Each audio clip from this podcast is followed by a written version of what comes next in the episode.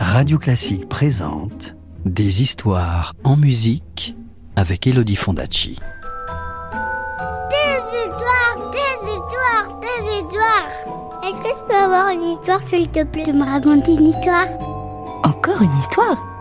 Vous avez été sage, vous êtes sûr Bon, d'accord. Je vais vous raconter l'histoire de la grotte des Corrigans. Vous êtes prêts? Vous êtes bien installés? Alors, plus de bruit, parce que l'histoire va commencer. Chapitre 1 La clé d'or. Il était une fois, dans un village de Bretagne, un pauvre homme qui s'appelait Pierre-Marie Cavalin. Ce jour-là, Pierre était parti à la pêche. Oh, la journée n'avait pas été très bonne. Dans sa besace ne frétillait qu'un tout petit poisson. Ce n'est pas encore ce soir-là qu'il ferait un repas de roi. Il était en train de rentrer chez lui, à pied par la lande, quand soudain, il entendit un gémissement. Il faisait presque nuit et l'on n'y voyait guère. Pierre plissa les yeux et il regarda autour de lui. Mais il ne vit rien.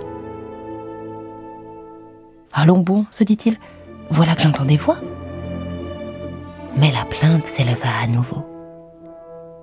Pierre regarda mieux et il vit sur le bord du chemin une petite vieille toute fripée qui était adossée à un menhir.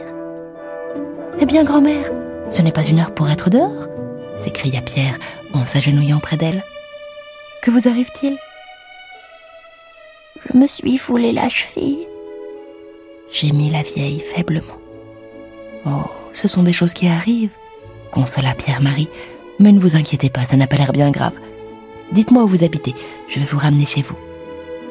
J'habite près de la baie, dit la vieille.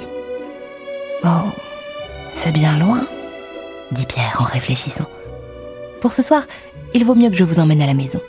Vous mangerez ce petit poisson avec moi. Il n'est pas bien gros, mais cela vous fera du bien quand même. Allez, dépêchons-nous avant qu'il ne fasse complètement nuit. Tu auras du mal à me porter, dit la vieille femme. Pierre était un gaillard costaud, alors il se mit à rire. Ne vous inquiétez pas, grand-mère, vous ne devez pas être plus lourde qu'un fagot de brindille. Et, s'approchant de la vieille, il entreprit de la soulever et de la charger sur son dos. Mais à sa grande surprise, il fléchit sous son poids. Elle était lourde comme un âne mort. Reprit son chemin, la vieille bien calée sur ses hanches. Dieu qu'elle lui paraissait pesante. Au bout d'un moment, il dut même s'arrêter, car il n'en pouvait vraiment plus. Comment une aussi petite femme peut-elle être d'un tel poids? soupira-t-il. Je sens que tu es épuisé, dit la vieille.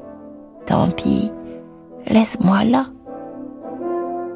Mais Pierre n'était pas garçon à se laisser décourager. Il redoubla d'efforts et il finit par arriver jusqu'à sa maison. Là, il fit asseoir la vieille femme. Il l'enveloppa dans une couverture et prépara pour elle une belle flambée de bruyère.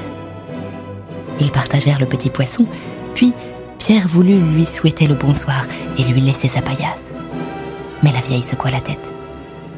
Ne te donne pas cette peine, Pierre-Marie Cavalin, lui dit-elle. Tu m'as déjà beaucoup aidé.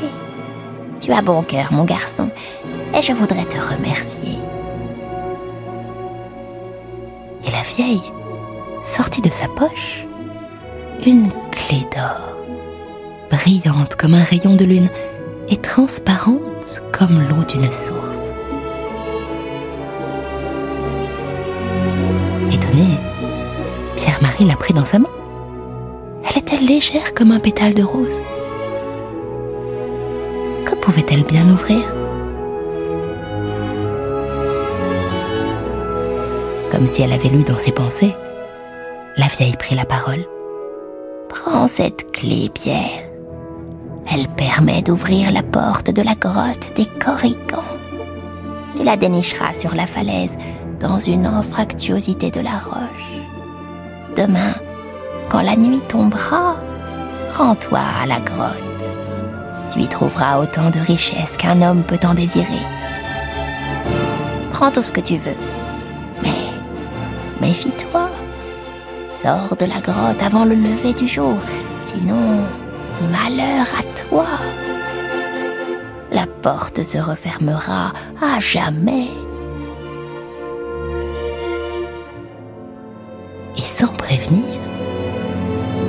Disparut. Pierre resta un instant interdit. Il se frotta les yeux en se demandant s'il n'avait pas rêvé. Et il alla se coucher.